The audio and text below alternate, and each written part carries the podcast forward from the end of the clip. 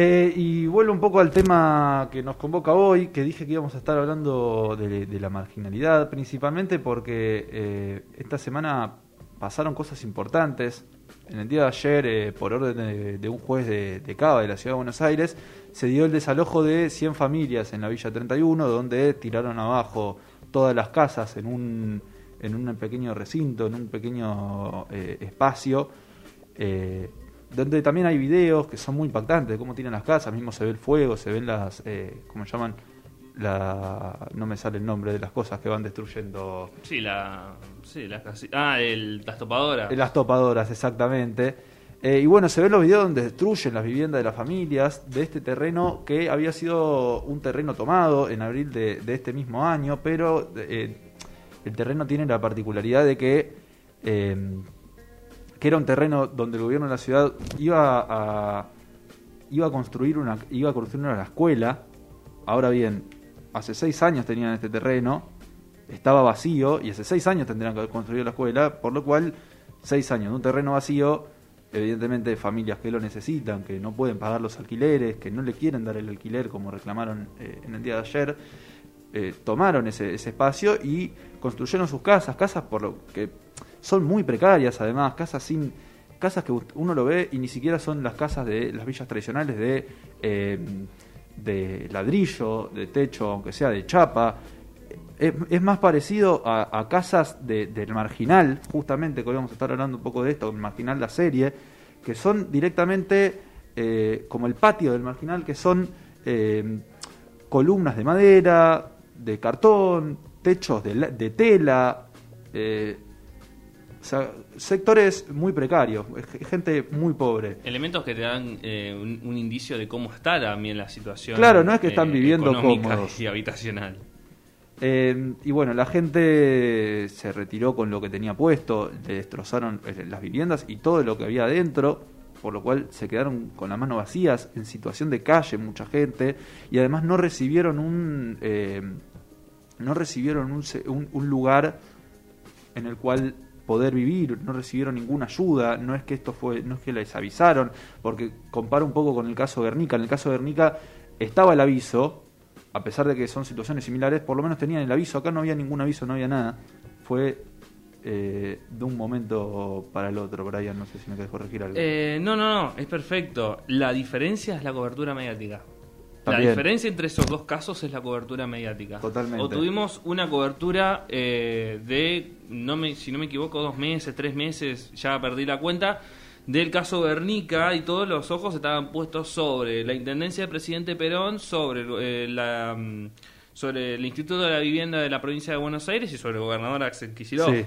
Y la verdad, eh, en ese momento, cuando fue el desalojo finalmente, muchas voces criticando el desalojo y, y esa cuestión. A ver, ayer no hubo medio, y no estoy, y no estoy exagerando. No, no, es un verdad. solo medio cubrió el- la cuestión. Ayer, para la ciudad de Buenos Aires, fue un día muy, muy complejo. Es muy verdad, complejo. y me sorprende que en el día de hoy yo me fijé, por lo menos en la tapa de, de algunos diarios, y no aparecían casi ninguna. Es más, me sorprendió a mí que no aparecía en la página, en, en la página principal de página 12, ni Mm. siquiera. Uno tenía que buscar en la web, página 12, Villa 31, para que le salga una nota en especial con esto.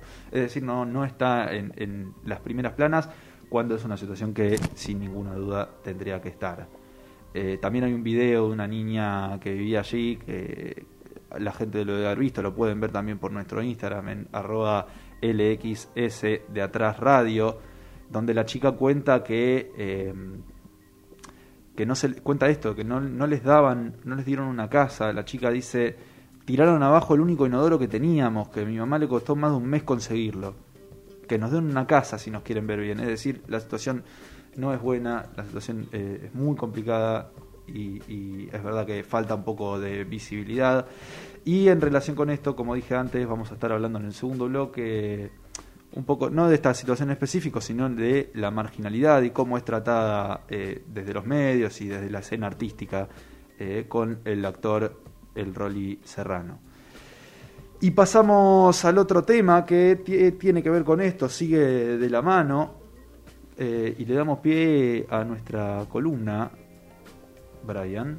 Sí. nuestra columna De historias de desprolijas. historias desprolijas. Bueno, lo que traje hoy fue más que nada, eh, vamos a repasar un poco los, los distin- las distintas ficciones, porque más allá de que de, de marginalidad hemos, eh, hay y escrito y muchísimo y mucho más en, esta, en estos tiempos, eh, a ver, para los que sabemos, la representación de la marginalidad tiene en, la- en las ficciones argentinas, aunque está desde siempre, tiene más fuerza de los últimos 20 años. Sí, ¿no? totalmente, totalmente. Eh, Ocupas. Creo que es- Ocupa fue eh, probablemente la primera más potente o que por lo menos a día de hoy sigue estando... Claro, como ficción, Fuerte. como serie, sí. Es Ocupas la, la primera. Tenemos otros ejemplos eh, previamente, pero eh, del género ficción, ¿no? Porque después, eh, si tenemos que ir más atrás, eh, obviamente tenemos eh, documentales, los de Pino Solanas, La Hora de los Hornos eh, Ok. y Memoria del Saqueo.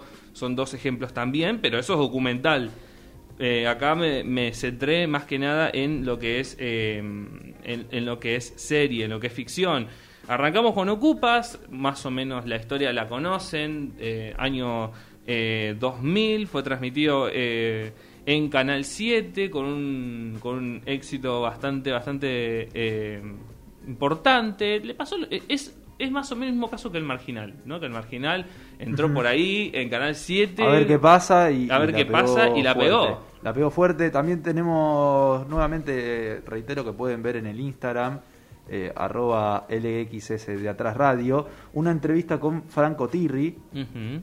que hizo nuestro compañero, nuestro querido Brian. Y está muy buena, así que pueden verla. Es uno de los actores, uno de los cuatro protagonistas de la serie.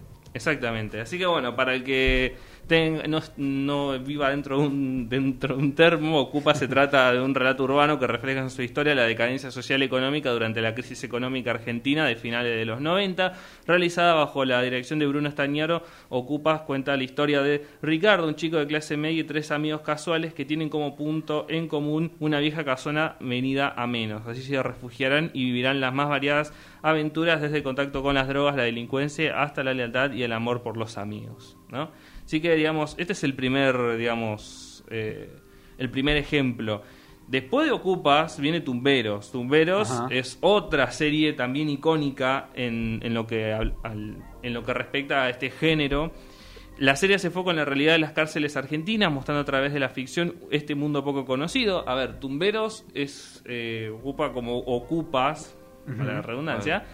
Eh, es el primer acercamiento que tiene la ficción con ese ámbito carcelario, ¿no? Claro. Eh, estamos hablando eh, de principios de, de los 2000, eh, no me acuerdo exactamente el año de Tumberos, creo que es 2002, o 2003, no me acuerdo exactamente.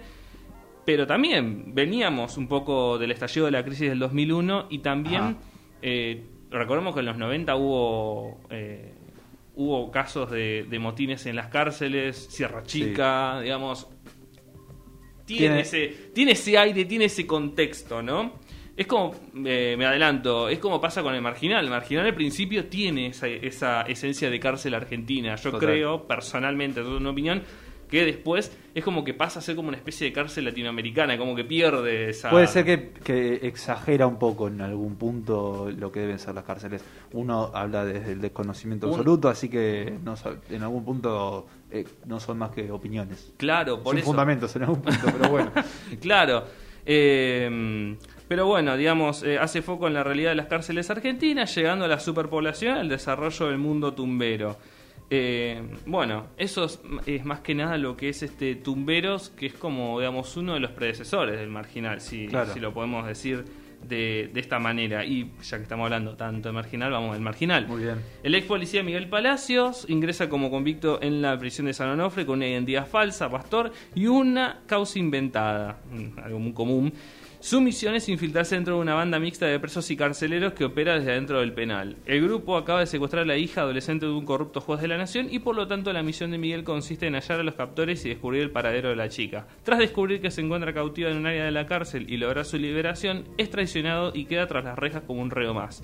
Sin testigos que conozcan su verdadera identidad y rodeado por los peores delincuentes y asesinos, Miguel pronto comprenderá que solamente escapando puede salvar su vida y recuperar su nombre. Ajá. ¿No? Y eh, En la primera temporada, bueno, pasa esto con Pastor. En la segunda, o si no me equivoco, en la tercera, porque ya no recuerdo si son tres y este año sale la cuarta. Sí, son tres y este año sale la cuarta. Pero en la, en la segunda sí aparece el personaje del Rolly Serrano, con quien vamos a hablar en el segundo bloque, como el sapo. El sapo que era el jefe de la cárcel, el jefe desde... eh, bueno, pasa gente y tenemos que saludar, me desconcentra un poco, así que un compañero de, de.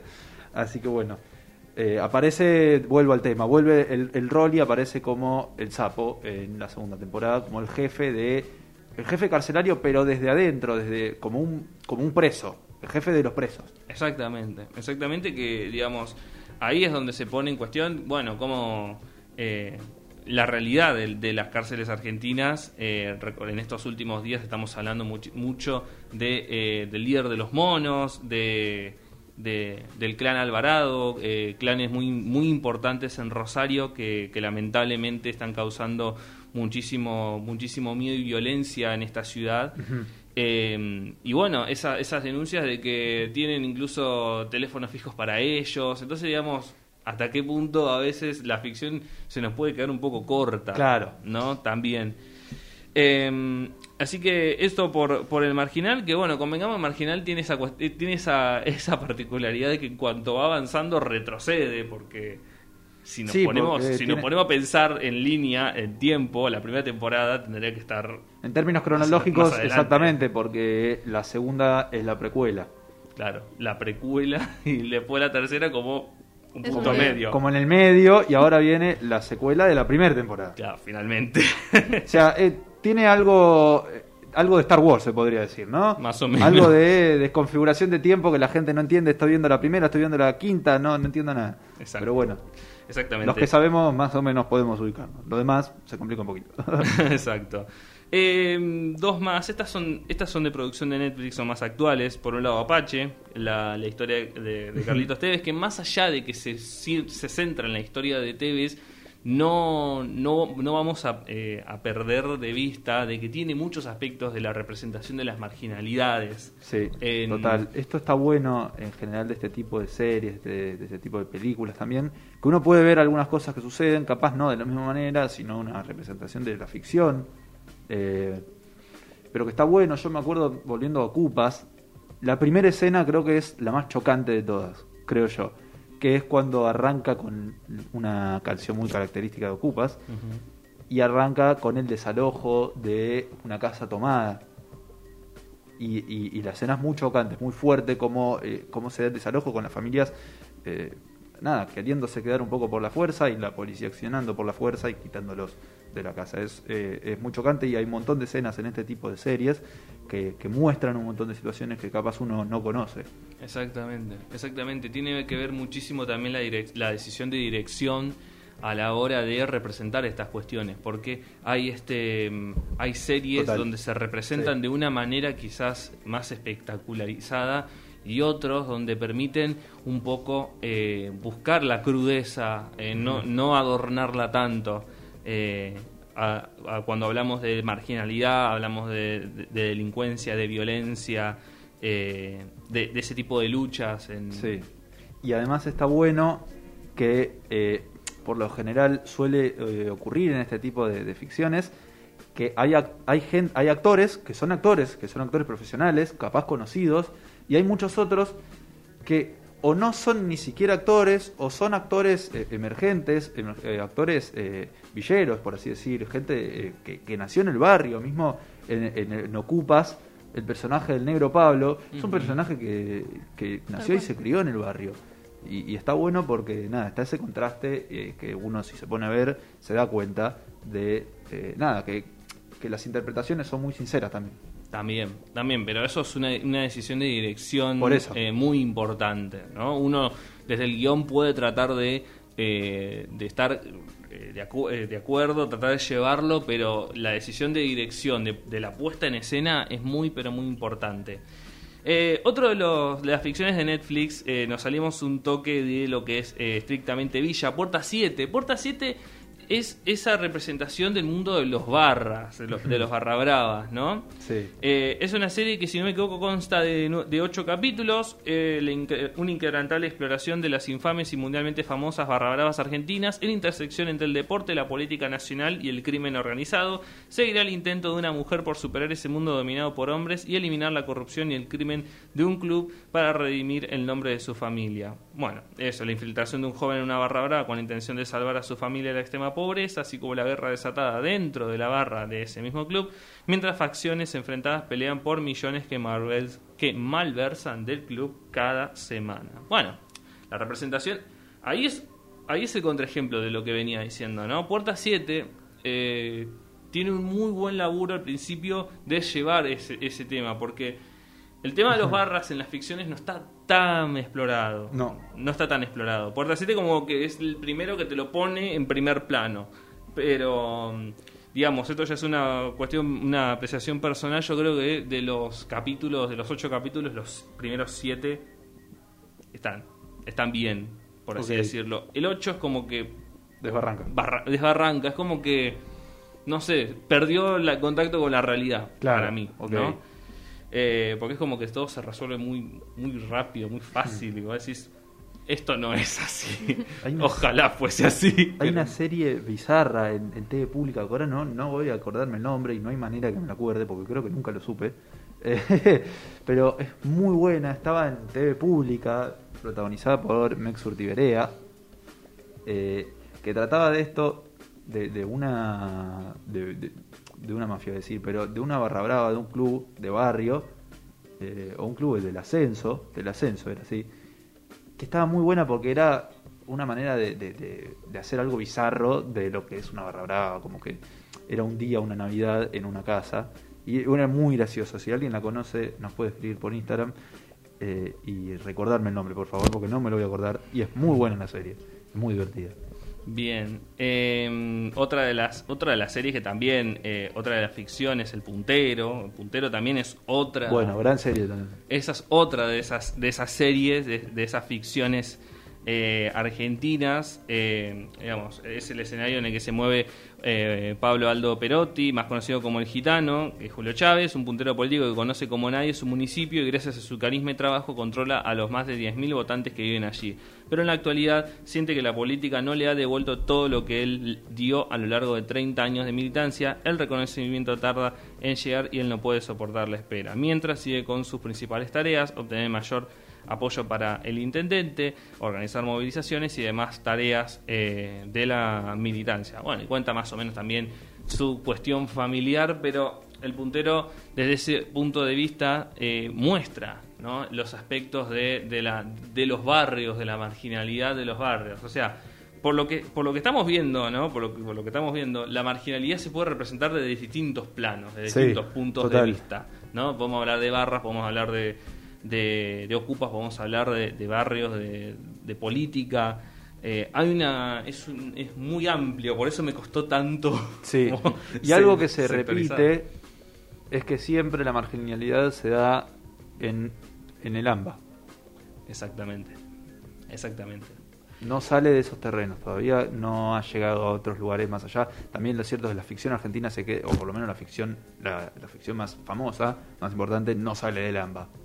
Mm, Así sí, que- Yo creo que la mayor parte, para no decir toda, está, está muy concentrada. Sí. Convengamos de que, y esto y me va a poner un poco filosófico, eh, tiene que ver también con esa construcción que hay del conurbano a nivel eh, discursivo, ¿no? El conurbano es, esa, es ese ente raro que no, des- que no es porteño porque no, no, es, eh, no tiene esa... El, estatus, vamos a decir Sí, así, para bien. ser porteño, pero tampoco es provincia. No, es verdad, es el conurbano. Es el conurbano. Es y en cierto punto hay una construcción un poco a veces negativa del conurbano eh, que viene de largo y probablemente se haya metido en todas, en todas estas ficciones y representaciones que, que tenemos. La última, un gallo para Esculapio.